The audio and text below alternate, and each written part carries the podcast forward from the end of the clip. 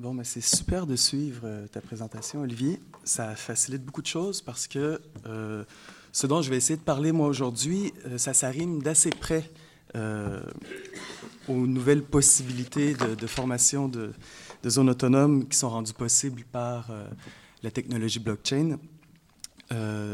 L'effort auquel je me suis soumis de compression ces derniers jours, ça a été d'essayer de, de rabouter ce que, la nouveauté à laquelle je suis exposé ces derniers temps en travaillant au sein euh, de l'Economic Space Agency, qui est basée à Silicon Valley, qui essaie d'expérimenter avec euh, ces nouvelles technologies, puis euh, d'essayer de réfléchir un peu à, comment cette proposition-là a pu s'arrimer, ou en tout cas sur quelle base théorique elle a pris forme.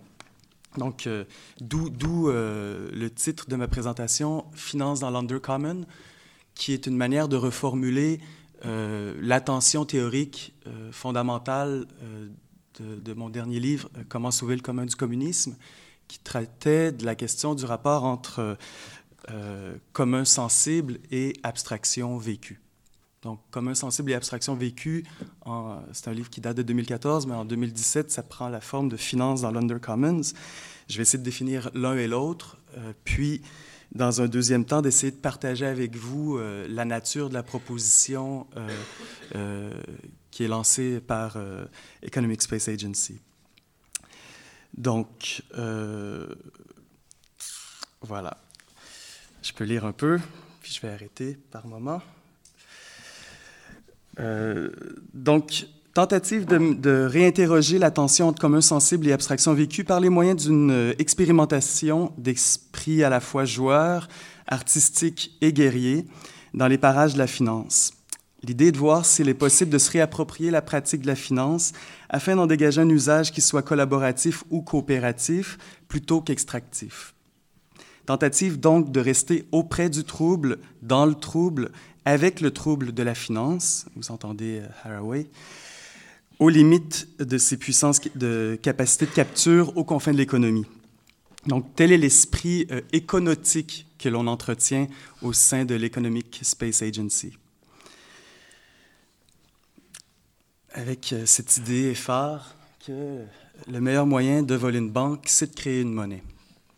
Puis ça fait écho aussi à quelque chose que Bernard disait le premier jour, lorsqu'on euh, discutait des, principes de l'autonomie italienne dans les années 60-70, euh, qu'il fallait attaquer l'ennemi avec ses propres outils, euh, ben, en 2017, attaquer l'ennemi avec ses propres outils, ça veut dire se confronter avec la question de la finance, à mon humble avis. Donc, entre finance et undercommons, entre commun sensible et abstraction vécue, c'est vraiment un problème. Hein. Je prétends vraiment pas avoir la solution, c'est plutôt un champ de force euh, qui, m'anime puis qui se réarticule de différentes façons. Euh, donc, la, question, c'est euh, d'essayer de réfléchir en lien aussi avec plusieurs des présentations des derniers jours à la fameuse question de l'organisation politique, à laquelle tu as amené plusieurs éléments de réponse, en tout cas de, de questionnement. Donc, la raison pour laquelle je m'intéresse au livre The Undercommons, euh, c'est un livre qui a connu, euh, qui, a, suscité énormément d'intérêt en Amérique ces dernières années. Euh, c'est parce qu'il pense l'organisation en termes de planning fugitif, fugitive planning. le planning fugitif, c'est une espèce, de paradoxe, mais qui rejoint de très près euh, la pensée de l'organisation telle qu'elle est pensée euh, du côté du comité invisible euh, dans leur dernier ouvrage à nos amis. Donc, définition de la finance, définition totalement prospective de la finance comme pratique du planning fugitif. donc, la question, ce serait en quoi la finance s'adresse-t-elle au qui-vient fugitif des formes de vie? Existe-t-il une chose telle qu'une finance nomadique et fugitive en mesure de nous aider à répondre aux fameux problèmes de l'organisation des forces politiques et des usages qui veulent rompre avec l'ordre actuel du monde? C'est un peu euh, l'utopie, enfin le champ de tension que j'aimerais ouvrir avec vous. Donc, face au sentiment d'isolement et d'impuissance généré par la barbarie néolibérale, nous sommes toujours plus nombreux à chercher de nouveaux modes d'organisation collective et à réenvisager la question de notre être en commun. Car dans notre universelle schizophrénie, nous avons besoin de nouvelles manières de faire communiquer les gestes et les idées, Nous avons besoin de dehors plus subtils, de zones d'opacité mieux partagées pour franchir les abîmes au-dessus desquels les mondes diurnes sont érigés. Du fond de nos âmes précarisées, nous avons besoin de réapprendre l'art d'accorder ensemble nos actes et nos pensées afin d'éviter leur capture par la segmentation toujours plus fine des marchés. Nous avons besoin de nous réapproprier la réalité de nos désirs avant qu'ils ne soient convertis en matière sombre du capitalisme. Nous avons en somme besoin de faire de nous-mêmes les précurseurs d'un nouveau type de communisme, un communisme de la résonance sensible plutôt qu'un communisme de la volonté. Donc, cette proposition axée sur la résonance sensible était au cœur de Comment sauver le commun du communisme, euh, qui porte sur la situation politique et esthétique des abstractions en regard de la question du commun. Le titre de l'essai suggère une certaine ambiguïté. S'agit-il de sauver le commun du communisme, donc from communism, ou l'inséparabilité du commun du communisme avec trait d'union? Est-ce que le isme du communisme élève le commun à une puissance supérieure et plus durable, ou est-ce qu'il n'en compromet pas au contraire le potentiel de transversalité cosmopolitique ou de contagion?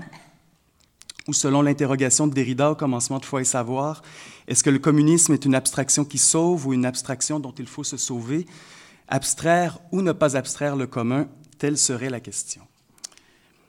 Donc, à partir de là, disons, ces derniers temps, euh, ma pensée s'est splittée en deux, comme on dit en, bon québécois. D'un côté, je suis allé plus loin dans ce que c'est le commun sensible, jusqu'à interroger, disons, sa fibre mystique. Donc, je m'intéresse beaucoup à la question de l'initiation, euh, qui me paraît être l'arcane centrale de la pensée de Giorgio Agamben. Euh, donc, d'une part, qu'est-ce que c'est une vie initiée? Qu'est-ce que c'est une forme de vie avec les traits d'union bien, bien tendus que, Giorgio met en scène? Puis de l'autre, ben, si on va du côté des abstractions vécues, euh, ben, ça m'amène du côté de la finance, parce que c'est euh, probablement les abstractions euh, dont on subit le plus les effets dans nos chairs. Disons qu'au confluent de tout ça, pour poser les problèmes dans ces termes-là, ben, ça participe d'une réflexion plus générale sur le rapport entre art et politique ou entre esthétique et politique qui, qui, me semble-t-il, dans l'air du temps depuis quand même euh, quelques années. Donc voilà. Donc, deux livres récemment publiés, euh, bon, il y a deux, trois ans de ça, présentent des versions fort stimulantes d'une pensée politique radicale et anti-représentationnelle qui met l'accent sur la présence et le sensible. Chacun de ces livres insiste à sa manière sur des formes d'expérience fugitive d'un commun sauvage qui est affaire de rythme et de résonance et qui échappe à toute forme d'appropriation privative.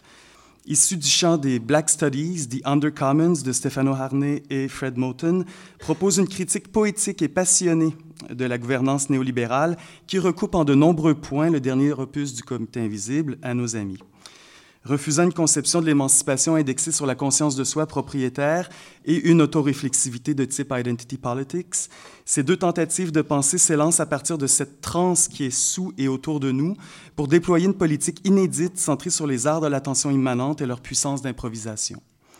Elles puissent toutes deux dans une conception forte de l'appel, et s'accorde essentiellement sur l'idée que, je cite, s'organiser, ce n'est pas s'affilier à une même organisation, mais agir selon une perception commune de la situation. Donc, d'où euh, le, passage avec The Undercommons, qui, eux, parlent euh, tout bonnement d'organisation prophétique euh, de l'Undercommons. Donc, pour le dire de manière euh, bien trop brève et ramassée, l'organisation prophétique de l'Undercommons fait étroitement écho à l'idée formulée à la fois par Giorgio Agamben et le Comité invisible, selon laquelle seule une forme de vie peut véritablement se constituer comme puissance destituante. Bon. Vous connaissez davantage ce versant-là de l'histoire. Euh, du côté de l'Undercommons, ils ont une manière, disons, assez intéressante. Je dirais à partir d'un socle assez commun sur le plan théorique, euh, ils ont une manière assez intéressante de révéler euh, la part improvisationnelle de ce qui traverse les êtres. donc, eux, ils vont parler.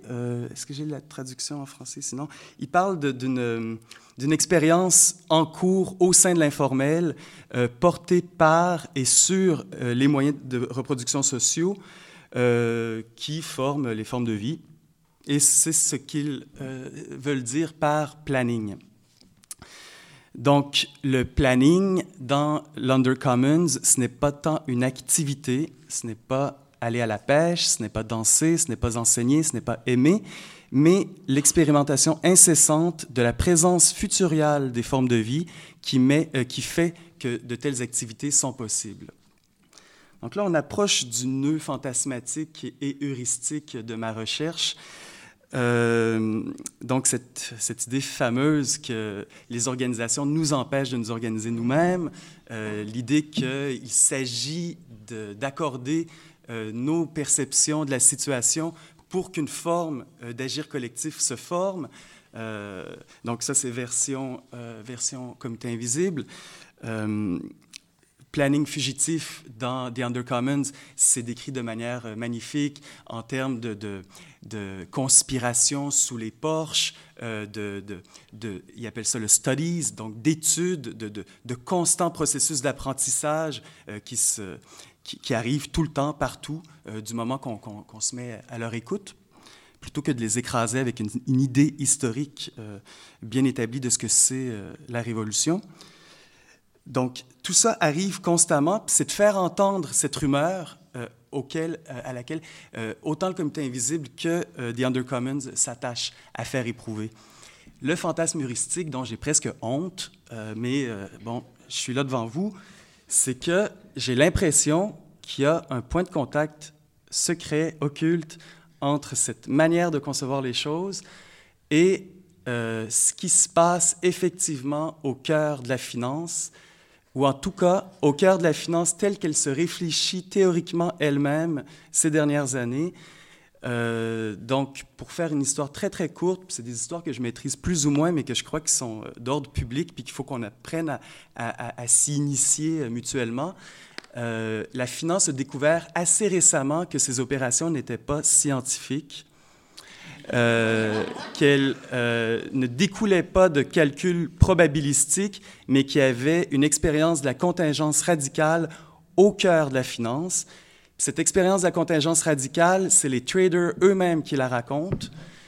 Euh, puis, théoriquement parlant, ben, ça participe de, probablement, vous connaissez, pour certains d'entre vous, tout le courant du réalisme spéculatif, de la philosophie orientée objet, qui ramène très fort l'idée de contingence il y a un type, euh, un trader, un ex-trader qui est maintenant spécialiste dans la conception de logiciels informatiques euh, de trading financier, qui s'appelle Eli Ayash, qui est quand même assez connu, qui fait euh, son pain et son beurre théorique sur l'idée que la finance a quelque chose à nous apprendre du monde parce que la finance ne se réduit pas simplement au calcul de probabilité, mais implique une expérience de contingence radicale. Puis que le market making, la production de liquidités financières, c'est une expérience de contingence radicale, donc on ne sait jamais exactement qu'est-ce qui va arriver du moment qu'on fait une offre, une offre financière, puis comment elle va être reçue. Donc là, je dramatise à l'extrême, c'est une espèce d'arrêt sur image de ce que c'est un rapport marchand ou enfin un rapport financier. Après, toute l'idée, c'est que c'est un rapport qui se reproduit euh, sans arrêt. En anglais, on dit un rollover. Ce rollover-là, il s'appelle produit dérivé.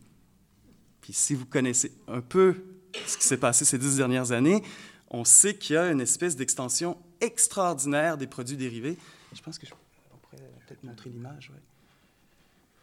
Donc, la meilleure manière de vous montrer ça, puis comme je vous dis, moi, je ne suis pas économiste, c'est des trucs que, j'apprends à, articuler à une, pension, euh, à, une pensée de, de l'organisation politique. La pension. Donc, on, vit, euh, donc, le, fantasme heuristique en question, c'est de dire, moi j'aime bien la pensée politique radicale parce qu'elle nous fait éprouver ce que c'est cette transe qui nous, qui nous habite, qui nous traverse, puis qui fait que la vie vaut la peine d'être vécue. Visiblement, les financiers ont accès au même genre de transe, mais bon, d'une toute autre manière.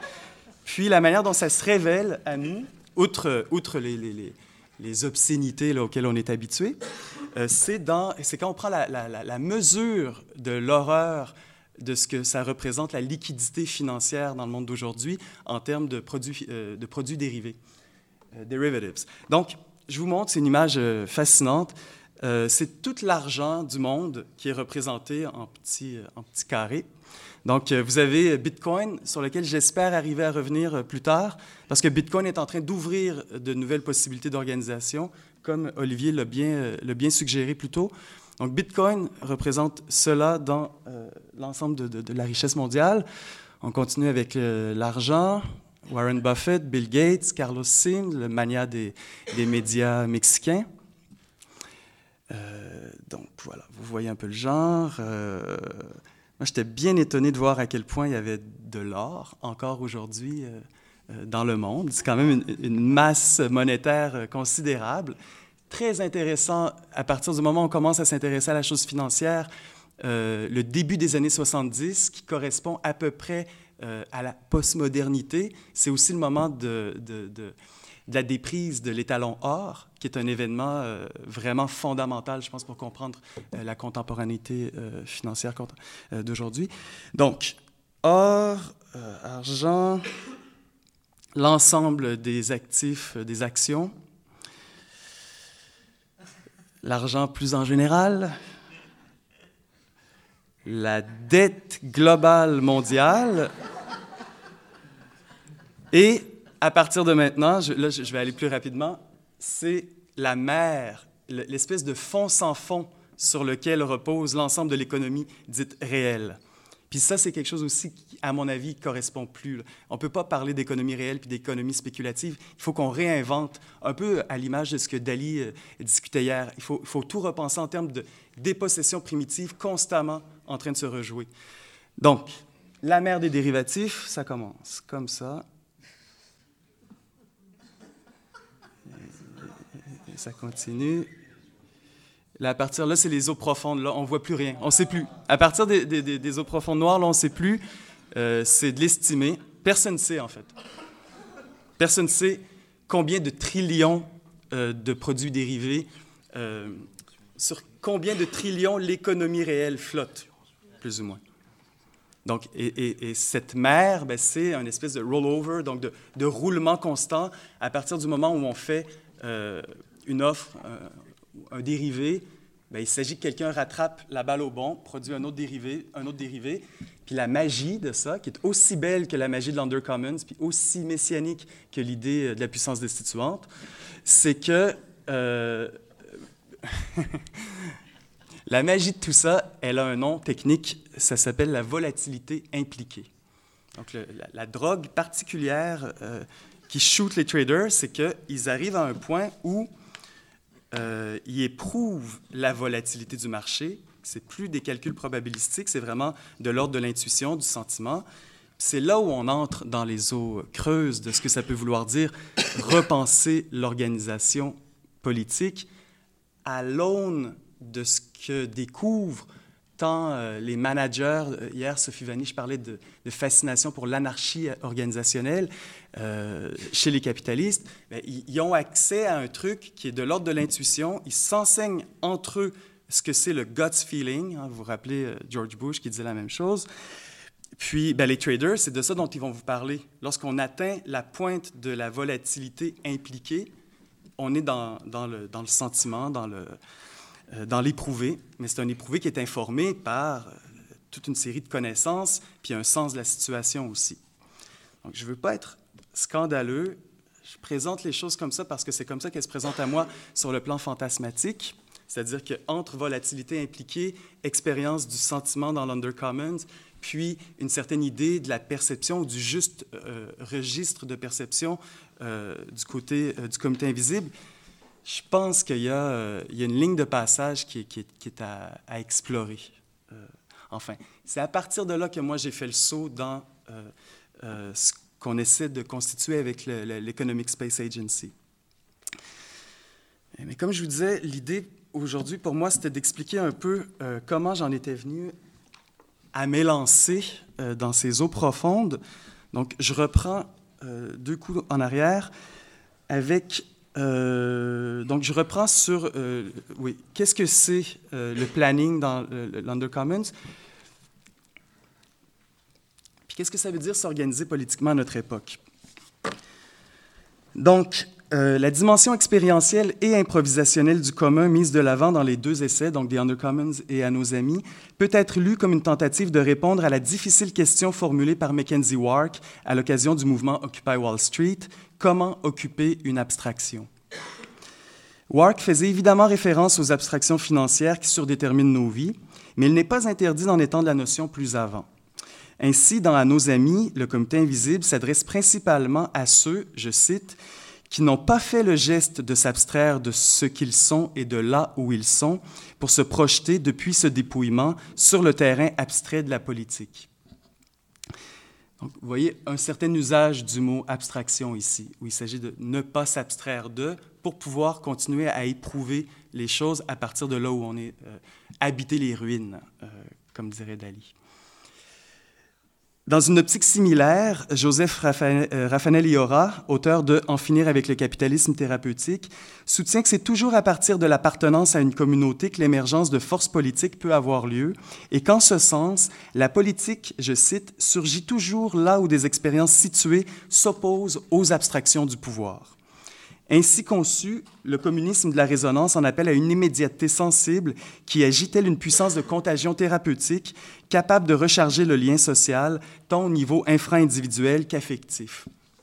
Donc, euh, abstraction ici joue à peu près euh, le rôle de extraction. Donc, rester là où nous sommes, rester auprès de ce qui nous arrive, apprendre à s'initier euh, à, ce qui, à ce qui se passe, euh, c'est l'acte à partir duquel on arrive à, connecter quelque chose comme euh, un commun sensible. Donc la question du rapport sensible aux abstractions du pouvoir appelle pour moi, par-delà le geste euh, totalisant de la critique, celle de ce que pourrait être un geste spéculatif, c'est-à-dire un geste propositionnel qui s'engage par et pour un possible qu'il s'agit d'activer, de rendre perceptible dans le présent. Isabelle Stengers, pour ceux qui ne l'auraient pas reconnu. Donc, dans Power at the End of the Economy de Brian Massumi, euh, il est suggéré qu'un contre-pouvoir véritablement contemporain doit s'engager sur le terrain même où le néolibéralisme tire son pouvoir, c'est-à-dire précisément au niveau infra-individuel où agissent les effets d'amorçage, de priming, euh, pré-réflexif. Cette politique affective et météorologique du dividu se démarque du formalisme rassurant du sujet de droit. Elle se constitue sur le même plan que les techniques de mood mining et s'affirme euh, sans le recours à une conception de la subjectivation politique fondée dans le clair et distinct de la conscience. Massoumi propose en somme de plonger dans l'intimité perceptive du sujet néolibéral afin d'en dégager un plan de vitalité transindividuelle qui pourrait éventuellement échapper à son contrôle. Il souligne l'importance des processus de délibération sans attention et autres formes de distribution de l'attention favorisées par le Web, redéfinissant du même coup l'opposition traditionnelle entre raison et affect au sein d'une nouvelle économie de l'attention. Pour Massoumi, je cite, Les internautes ne sont pas des citoyens d'une sphère publique dégradée, ils sont les habitants d'un complexe champ de vie néolibéral. C'est ce mode d'existence qui requiert d'être pensé avec précaution, à l'abri d'un quelconque fantasme protecteur du politique. Donc à partir de là, comment faire? Comment s'engager sur le terrain même du néolibéralisme et retourner son pouvoir, sinon en expérimentant directement avec son principal dispositif de capture, nommément la finance? Donc, cette expérimentation concerne les collectifs disjonctifs dont l'existence plateformisée a assez peu à voir avec les formes traditionnelles d'organisation politique. La politique, telle qu'on l'entend généralement, requiert des sujets unifiés et volontaires. Penser à l'orée de la finance nous oblige à envisager la possibilité d'une politique dite individuelle, à l'image de l'assemblage plastique et distribué des attributs qui font la composition même des produits dérivés. C'est une proposition très risquée parce qu'on sait très bien ce qui arrive au sujet de la financialisation. La financialisation a pour effet intentionnel de réorganiser et transformer quelconque sujet attaché aux objets qu'elle met en gage en rapports de crédit parlant et marchand, rapports qui contractent ensuite leurs propres effets de contagion financière. Et pourtant, je crois que ce n'est qu'à ce prix qu'on peut envisager l'élaboration d'un contre-pouvoir en mesure de hacker l'esprit euh, de la finance. Donc, euh, combien de temps il me reste?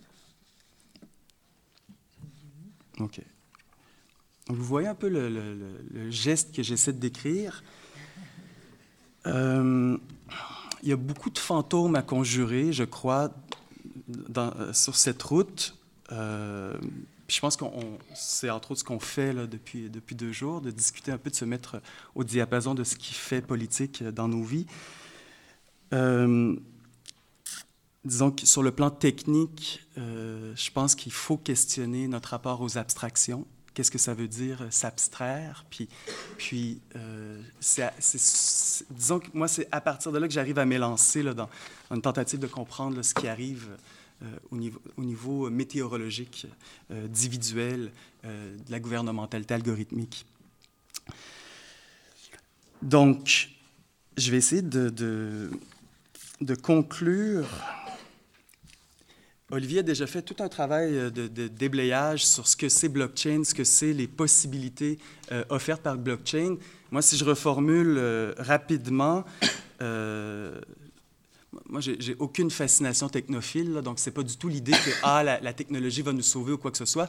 L'idée, c'est que la technologie blockchain, comme Olivier a bien expliqué, permet une décentralisation des foyers d'énonciation, puis de peut-être envisager des rapports aux politiques qui ne soient pas des rapports euh, frontaux euh, à la souveraineté étatique.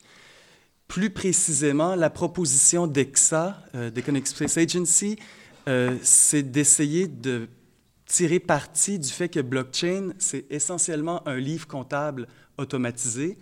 Donc, c'est un registre la question est vraiment ouverte. Personne ne sait exactement. Il y a toute une espèce de technophilie à Silicon Valley qui, qui surenchérise sur euh, les transformations que, la technologie blockchain va apporter euh, dans nos vies. Une chose est sûre, le système financier tel qu'on le connaît va être modifié en profondeur par blockchain parce que de, toute évidence, ça va être assez facile d'automatiser euh, les opérations financières actuelles. Par contre, euh, la mise de Economic Space Agency, euh, le pari un peu fou, c'est de dire peut-être qu'il s'ouvre ici une fenêtre d'opportunité pour transformer des rapports purement extractifs en rapports collaboratifs sur la base euh, de ce qu'Olivier évoquait plus tôt, c'est-à-dire à partir du moment où vous avez un registre comme ça automatisé qui peut générer des, registres inviolables d'authentification, il s'ouvre la possibilité pour tout collectif ou euh, réseau d'une certaine puissance, d'une certaine envergure, de générer sa propre monnaie. Puis sa propre monnaie, pas au sens où on l'entend traditionnellement. Euh, le token, on va garder le mot en anglais parce qu'on ne sait pas exactement ce dont un token est capable. Euh, le token, c'est un smart contract, c'est un contrat intelligent.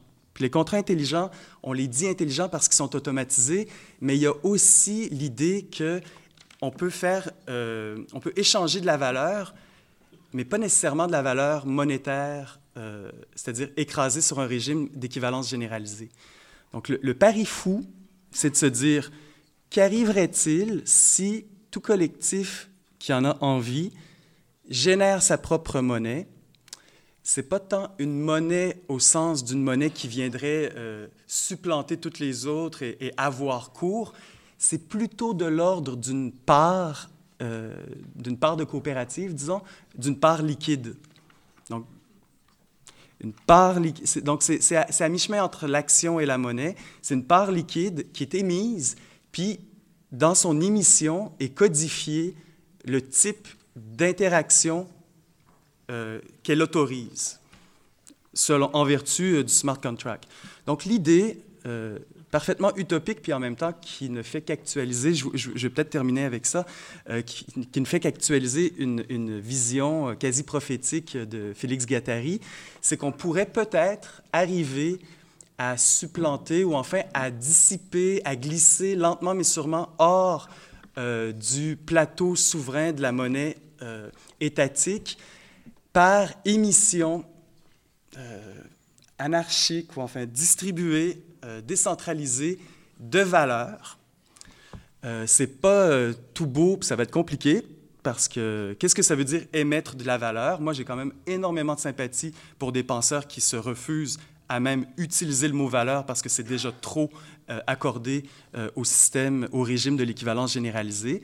Mais disons qu'on accepte de jouer le jeu de la valeur, qu'on en émet, puis qu'on accepte de se soumettre pas au marché dans sa cruauté, dans son extériorité pure, mais à d'autres collectifs qui eux aussi se prêtent au jeu d'émettre de la valeur. Qu'arriverait-il? Qu'est-ce qu'on va arriver à mettre en jeu collectivement qui va nous permettre de peut-être lentement mais sûrement glisser hors du plateau souverain euh, de la monnaie étatique? Puis il faut bien comprendre que euh, le, monopole de l'État, il repose sur le monopole de la violence d'une part et le monopole des missions monétaires.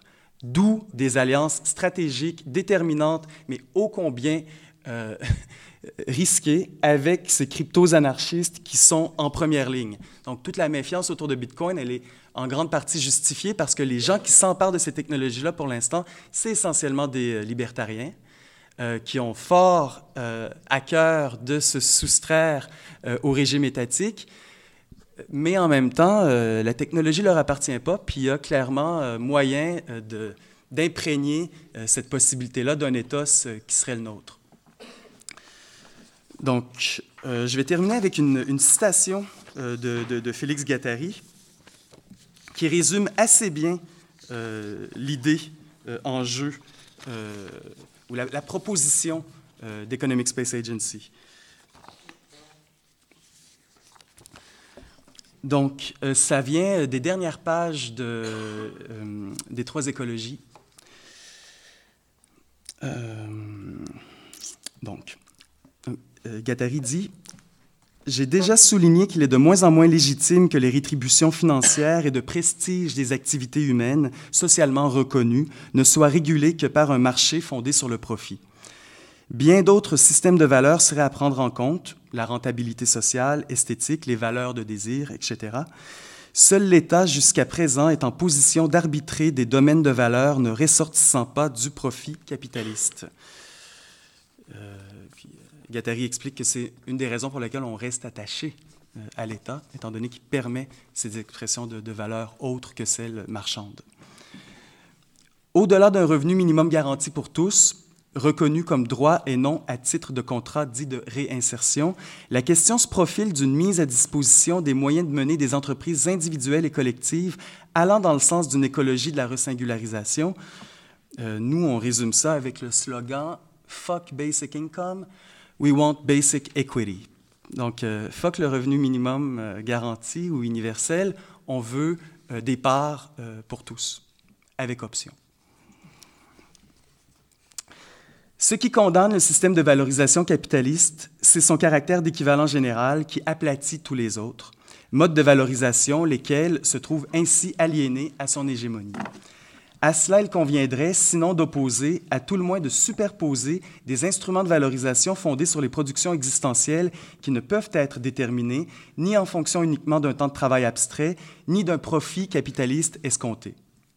De nouvelles bourses de valeur, de nouvelles délibérations collectives donnant leur chance aux entreprises les plus individuelles, les plus singulières, les plus dissensuelles sont appelées à voir le jour, s'appuyant en particulier sur des moyens de concertation télématique et informatique. Donc ça, c'est Gattari au début des années 90.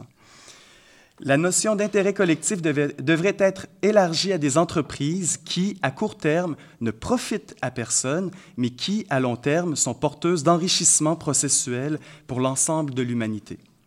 C'est l'ensemble de l'avenir de la recherche fondamentale et de l'art qui se trouve ici mis en cause. Cette promotion de valeurs existentielles et de valeurs de désir ne se présentera pas, je le souligne, comme une alternative globale constituée de pied en cap. Elle résultera d'un glissement généralisé des actuels systèmes de valeurs et par l'apparition de nouveaux pôles de valorisation. Donc, je vais m'arrêter là.